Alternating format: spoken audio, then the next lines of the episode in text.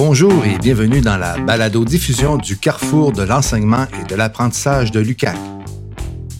Un balado dans lequel nous discutons de pédagogie avec des professeurs, des chargés de cours et des acteurs de la pédagogie universitaire.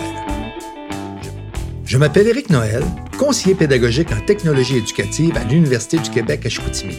Dans ce nouvel épisode, je m'entretiens avec Olivier Riffon, professeur en éco-conseil au département des sciences fondamentales de l'UQAC. Nous discuterons entre autres de l'approche collaborative de l'équipe professorale du programme en éco-conseil. Bon balado! Bonjour et bienvenue dans ce nouveau balado. Dans cet épisode, je reçois Olivier Riffon. Bonjour Olivier. Bonjour Eric. Je te laisse te présenter. Oui, ben c'est ça. Je suis professeur en éco-conseil à l'Université du Québec à Chicoutimi depuis cinq ans maintenant. Mais euh, c'est euh, ça fait une quinzaine d'années à peu près que j'enseigne dans les formations en éco-conseil. Euh, j'étais cherché de cours auparavant. Éco-conseil, c'est quoi exactement? Euh, Éco-conseil, c'est un métier un peu particulier. En fait, on est la seule université euh, en Amérique du Nord qui donne une formation en éco-conseil. Qu'est-ce qu'on fait avec les étudiants et étudiantes en éco-conseil? En fait, on les, euh, on les forme pour qu'ils deviennent des accompagnateurs et accompagnatrices du changement dans les organisations. Euh, changement qu'on veut orienter vers le développement durable. Donc, un éco-conseiller, éco-conseillère euh, professionnel va arriver dans un milieu, ça peut être une association, une entreprise petite, moyenne, grande, très grande, un ministère, une municipalité. Donc, ils peuvent aller travailler dans à peu près n'importe quel type d'organisations qui souhaitent opérer un virage vers le développement durable ou qui souhaitent mettre en place des mesures euh, plus écologiques, plus sociales. Euh. donc, les éco-conseillers, éco-conseillères vont accompagner l'organisation et des, formations où on forme des gens qui, accompagnent des organisations vers le développement durable, il y en a plusieurs euh, partout au Québec. La particularité de l'éco-conseil, c'est qu'on le fait dans une approche vraiment participative, collaborative, coopérative. Donc, un éco-conseiller, éco-conseillère qui arrive dans une entreprise va mobiliser les acteurs de la direction, par exemple, les employés, euh, des parties prenantes externes, des citoyens, citoyennes, dépendamment du contexte, asseoir ces gens-là ensemble, animer des processus de dialogue, de discussion pour identifier les enjeux sur lesquels les gens veulent travailler, identifier des pistes de solutions et accompagner la mise en œuvre de ces solutions-là. Donc, c'est pour ça qu'on dit les éco-conseillers, éco-conseillères sont vraiment des accompagnateurs de changement dans les organisations. Ils ne sont pas là pour faire le travail, mais ils sont là pour mobiliser, accompagner, outiller euh, l'ensemble des personnes qui peuvent contribuer au changement. Tu viens de me dire que vous formez pour être actif, pour collaborer. Est-ce que ça, ça a un impact sur vous autres même, votre façon d'enseigner en éco-conseil? Tu pourrais pas mieux le dire, en fait, parce que ce qu'on a choisi consciemment il y a, déjà plusieurs années, c'est d'enseigner et de faire apprendre euh, d'une manière cohérente avec le métier que vont faire les éco-conseillers et éco-conseillères. C'est-à-dire que la pédagogie est beaucoup axée sur le travail collaboratif, l'apprentissage par les pairs, l'apprentissage par projet. Euh, donc, ça va se traduire de, plein de manières, en fait, dans la formation, euh, cette idée-là de les outiller, en fait, pour leur futur métier. Ça va transformer leur façon d'apprendre, mais ça transforme aussi notre façon d'enseigner. Donc, euh, une des grandes particularités de l'éco-conseil, c'est qu'on fonctionne comme une équipe d'enseignement on ne se sépare pas des cours euh, sans se parler. Euh, on, s'assoit au début de chaque session. Euh, on regarde qui est disponible, qui a quelles compétences pour donner quel contenu. puis tant pour les chargés de cours que pour les professeurs, on va vraiment réfléchir à la répartition des tâches en collégialité. on va souvent être deux ou trois personnes, voire même plus, à enseigner un cours. Donc on, on utilise beaucoup le co-enseignement. Et euh, ça va tout, va être monté, en fait, vraiment de façon coopérative. Même les corrections, des fois, on peut être deux ou trois enseignants à corriger le même examen, le même travail, chacun avec notre lunette euh, différente.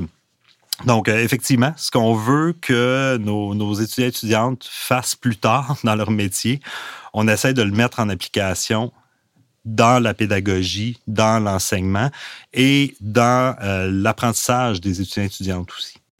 As-tu des exemples concrets d'activités ou de façons de faire en salle de classe que toute votre équipe vous utilisez? Euh, oui, j'en ai plusieurs, en fait. Je vais essayer d'en choisir un. On a euh, ben, déjà mentionné que euh, la structure de la formation, c'est pas une structure classique. Donc, ils n'ont pas, par exemple, un cours à tous les lundis matins de 8 h à, 11 h. on les mobilise toute la semaine. Ils sont supposés être disponibles pour l'enseignement de 8 heures le matin à 16 heures à tous les jours. Et nous, on construit un horaire plus en fonction des objectifs d'apprentissage que en fonction euh, de cours, en fait, des numéros de cours, des objectifs de cours. Ce qui nous permet d'être très flexible dans l'organisation de l'horaire. Puis à un moment donné, dans la session, on a une semaine thématique. Euh, puis je vais, je vais parler de cette semaine-là parce que je trouve que ça illustre bien à la fois notre manière d'enseigner et la manière euh, dont on souhaite que les étudiants euh, formalisent leur apprentissage. Donc, ce qu'on fait, en fait, on leur demande de choisir eux-mêmes un thème. Le groupe d'étudiants choisit un thème euh, de la semaine. Par exemple, l'année dernière, c'était le tourisme. Euh, cette année, c'était le rôle des arts dans le développement durable. Fait qu'ils choisissent leur thématique. Et là, ils commencent la semaine en nous parlant chacun et chacune de ce qu'ils connaissent euh, initialement sur le thème qu'ils ont choisi. Euh, ça peut être tiré de leur expérience personnelle, de leur expérience professionnelle, de leur formation académique, peu importe. On leur dit prenez un temps, 10-15 minutes pour partager au reste des étudiants et étudiantes ce que vous savez initialement de ce thème-là. Fait que tous les étudiants y passent. Donc là, ils se construisent une espèce de corpus commun de connaissances issu de ce que chacun, chacune connaît. Ensuite de ça, on leur dit, OK, essayez d'organiser tout ce que vous venez de présenter, essayez de classer euh, qu'est-ce qui est de l'ordre, par exemple, euh, des sciences fondamentales, des sciences humaines, de l'économie, du droit, de la politique, etc. C'est fait du ménage, en fait, dans vos, euh, dans vos connaissances initiales, mais collectivement. Essayez de voir s'il n'y a pas des trous des éléments que collectivement vous, n'avez pas abordés, vous ne connaissez pas, allez compléter ces recherches-là pour avoir vraiment un portrait le plus global possible de la thématique. Et ensuite de ça, on demande aux étudiants, essayez de synthétiser ça dans une présentation. Euh, ça peut être un webinaire que vous faites, ça peut être une pièce de théâtre, ça peut être un jeu de société. Donc, on, on les invite collectivement à produire euh, une synthèse, en fait, des connaissances du groupe. Euh, une synthèse organisée, complétée, en fait, par, par, par le travail collectif. Et une fois qu'ils nous présentent ça, on leur pose des problèmes. On va partir en fait de ce qui nous amène comme contenu, puis on va leur demander d'imaginer des solutions à des problématiques. Mais encore une fois, comme groupe. Euh, on va leur laisser peut-être les deux dernières journées de la semaine pour imaginer des projets qui répondent à des problèmes associés au tourisme, associés à l'art, associés à la thématique en fait qu'ils ont choisi, et de s'appuyer sur les connaissances du groupe qu'ils ont réussi à formaliser dans un webinaire.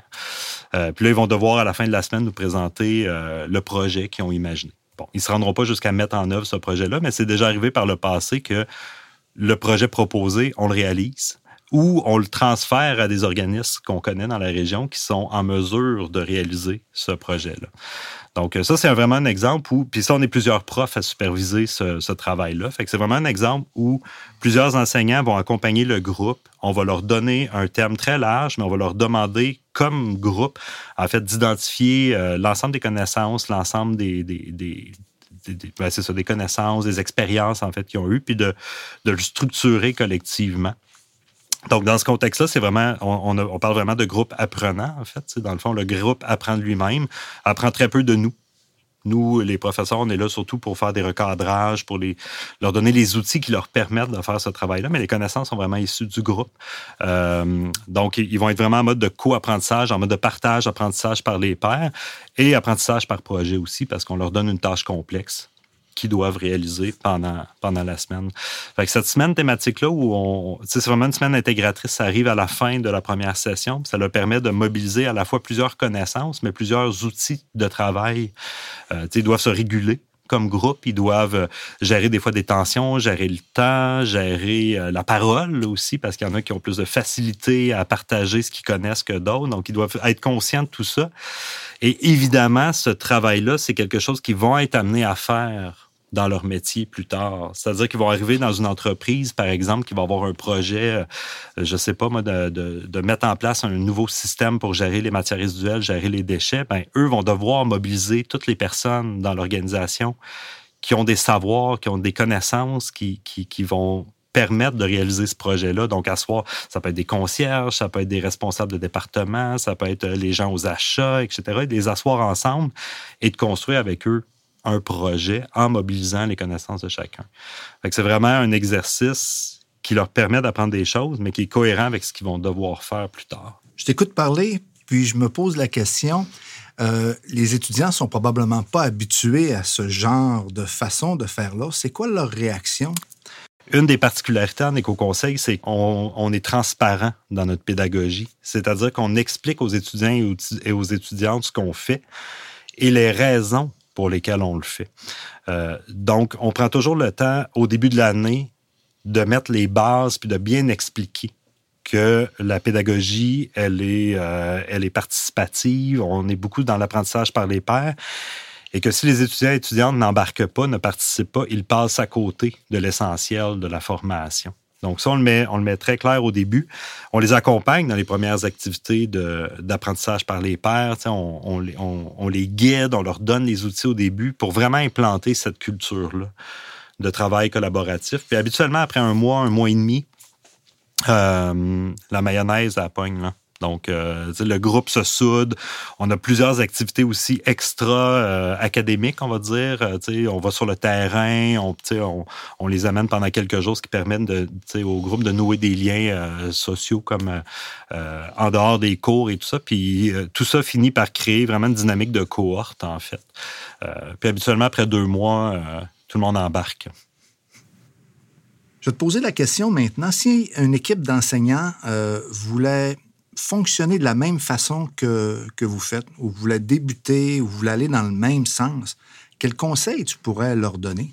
On fonctionne vraiment comme une équipe d'enseignement. Euh, une des particularités aussi qu'on a, on a ce qu'on appelle le cercle d'enseignement d'éco-conseil, c'est-à-dire qu'à toutes les deux semaines, on se réunit toute l'équipe d'enseignement.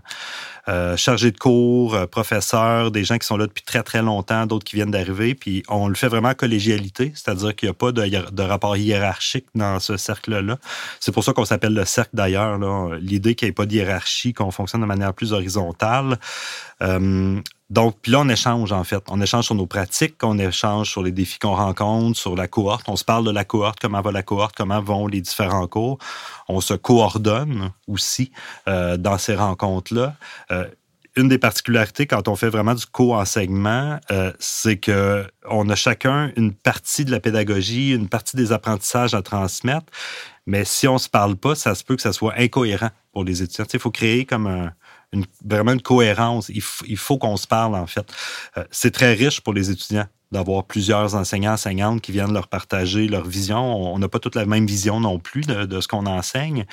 Mais si on se parle pas, si on fonctionne chacun un peu de notre côté, euh, ça peut vite devenir incohérent pour, pour les étudiants. Donc ça, c'est comme un, outil qu'on s'est doté, le cercle, le cercle d'enseignement d'éco-conseil, pour, euh, pour être plus cohérent face aux étudiants. Donc, peut-être un premier conseil que je donnerais à une équipe, c'est vraiment de, de, constituer une espèce d'esprit de corps. Là. Euh, vraiment pas de se voir comme un ensemble de personnes, mais vraiment comme, comme, comme une équipe, savoir souvent, prendre le temps d'en parler. Euh, deux heures de rencontre à toutes les deux semaines, ça s'ajoute à nos tâches. Là. Quand on enseigne tout seul dans son coin, on fait pas ça. Euh, fait que c'est sûr que c'est une charge de plus. Euh, souvent aussi, quand on donne un cours à deux, à trois, ben si on se partage une tâche à deux, on n'a pas 0.5 tâches chacun, on a plus 0.6, 0.7 tâches chacun, parce qu'il faut qu'on s'intéresse à ce que l'autre fait. Des fois, on est là les deux enseignants en même temps. Donc, c'est plus de temps.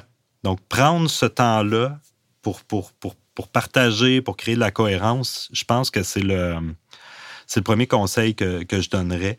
Puis le deuxième conseil que je donnerais, c'est de s'ouvrir, en fait, euh, à ce que les autres peuvent apporter. Euh, on a, en éco-conseil, on n'a pas tous et toutes la même vision. Euh, puis quand on enseigne ensemble, on le dit aux étudiants aussi, écoutez, si vous m'écoutez parler, si vous écoutez un autre professeur parler, on vous dira pas nécessairement la même chose. Puis on considère ça comme une richesse, en fait. Euh, mais ça, ça demande une certaine ouverture. Souvent, quand on enseigne, on, a un peu euh, l'impression d'être l'expert ou l'experte, en fait, dans le domaine qu'on enseigne. Mais là, ça demande une je vais parler d'humilité, en fait, d'accueillir, en fait, la, perspective d'une autre personne, de, laisser place à un avis qui n'est pas le nôtre dans, notre cours. fait que, s'ouvrir, en fait, accepter, euh, euh, accepter que les visions soient pas euh, toujours convergentes aussi dans l'équipe, faire de la place à différents points de vue. ça aussi, c'est un conseil que je donnerais. Dans votre format de cours, est-ce que tout le monde est en présentiel? La pandémie, en fait, nous a euh, ouvert euh, au virtuel, évidemment. Là. Euh, la pandémie, en fait, ça nous, ça nous a beaucoup affecté parce que la, pédagogie qu'on a repose sur l'échange, sur des dynamiques de groupe et tout ça. Donc, vraiment, l'année où on était en virtuel, on, a trouvé ça très, très difficile d'adapter notre pédagogie, en fait. Euh, puis c'est pas le défi de l'enseignement en ligne. On donne plein de cours en ligne depuis des années. Fait qu'on maîtrisait les technologies. C'est vraiment la pédagogie, en fait, qui n'était pas, euh, était pas adaptée. Euh, maintenant, on l'a fait. Puis on a réalisé que pour certains, certains cours, certains contenus, ça pouvait être très utile, en fait. Euh, dans les adaptations qu'on a faites, bon, il y a une chose importante, on reçoit énormément de conférenciers, conférencières en éco-conseil. Donc, je vous disais, là, ils sont mobilisés toute la semaine, sont là, mais souvent, il y a des gens qui viennent de l'extérieur parce qu'on ne prétend pas pouvoir donner tous les points de vue sur une problématique. Par exemple, si on parle d'agriculture, ben, on peut donner des bases, mais c'est le fun d'avoir un agronome, c'est le fun d'avoir un agriculteur ou une agricultrice, euh, un distributeur qui vient. Donc, on, fait souvent dans les, thèmes qu'on aborde, euh, venir plusieurs personnes de l'extérieur. Ben, ça, ça se prête bien des fois à des conférences virtuelles. Euh, l'autre chose, on a enregistré beaucoup de capsules pendant la pandémie, euh, capsules qu'on réutilise aujourd'hui puis qui nous permettent de fonctionner plus en classe inversée. C'est-à-dire, euh, ben, écoutez, le contenu théorique qu'on aurait eu à vous donner normalement, ben, vous pouvez l'écouter en ligne. Puis quand on vous a en classe, on revient sur ce contenu-là, on en discute, on en débat, on essaie de le mettre en application. donc, ça, on le faisait pas avant la pandémie, mais on a tendance on sait le, recyclage, quand on parle d'environnement, c'est important, mais on recycle des contenus, on recycle des capsules qu'on a faites. Et euh, ça, les étudiants l'apprécient beaucoup. Ils disent, ben oui, effectivement, le contenu, moi, je peux l'écouter chez moi, euh, euh, travailler mon horaire pour faire de la place à ça. Puis quand on est ensemble, on peut axer sur la co-construction, l'échange, le partage, etc. Fait que ça, je dirais que c'est deux choses. permettre à des conférenciers de, donner des conférences virtuelles. Ça nous ouvre la porte aussi à aller chercher des expertises ailleurs que dans la région. Et euh, on, a fait plus de, on le faisait déjà un peu, mais on a fait beaucoup plus de place à les approches de classe inversée grâce aux capsules qu'on a faites pendant la pandémie. Je vais activer maintenant ma machine à reculer dans le temps. Si on était capable de revenir dans le passé, puis que le Olivier d'aujourd'hui pourrait parler à l'Olivier d'il y a dix ans, est-ce qu'il y mhm. aurait un conseil que tu aurais aimé avoir ou une indication que, que tu aimerais ça donner à ton toi du passé? Eh, c'est une bonne question. Il s'est passé quelque chose il y a dix ans, c'est qu'il y a vraiment une relève dans l'enseignement. Donc, euh, on va donner le crédit aux personnes qui ont lancé la machine. Claude Villeneuve, Nicole Hubens ont été les fondateurs et fondatrices de la formation en éco-conseil euh, au début des années 2000. Puis autour des années 2010, il y a une relève avec des nouveaux chargés de cours, une nouvelle chargée de cours qui sont entrés. Et l'exercice qu'on a fait il y a dix ans, c'est de formaliser la pédagogie qu'on voulait appliqué en éco-conseil. c'est drôle, il y a dix ans, euh, on était pile dans cet exercice-là de dire, OK, on, bricole, on teste, on expérimente des choses depuis une, euh, dizaine d'années. Puis là, là, on s'est dit, OK, on va essayer de consolider ça. Puis on a tout révisé le programme il y a à peu près cinq ans euh, pour, pour être plus cohérent mais plus cohérent euh, dans les descriptions de cours, dans la structure du programme et tout ça, avec ce qu'on avait constaté qui fonctionnait bien. Donc, euh, il y a dix ans, en fait, euh, on était vraiment dans une réflexion pour formaliser, en fait, nos approches pédagogiques. Fait que ça, je pense que c'était la bonne chose à faire. Peut-être quelque chose que j'aurais voulu savoir il y a dix ans, c'est de se donner la liberté d'essayer encore de changer. Tu sais, là, on se disait il y a dix ans, OK, on va formaliser ce qu'on fait bien, puis c'est comme si on allait euh, sais, dans le fond, la formation.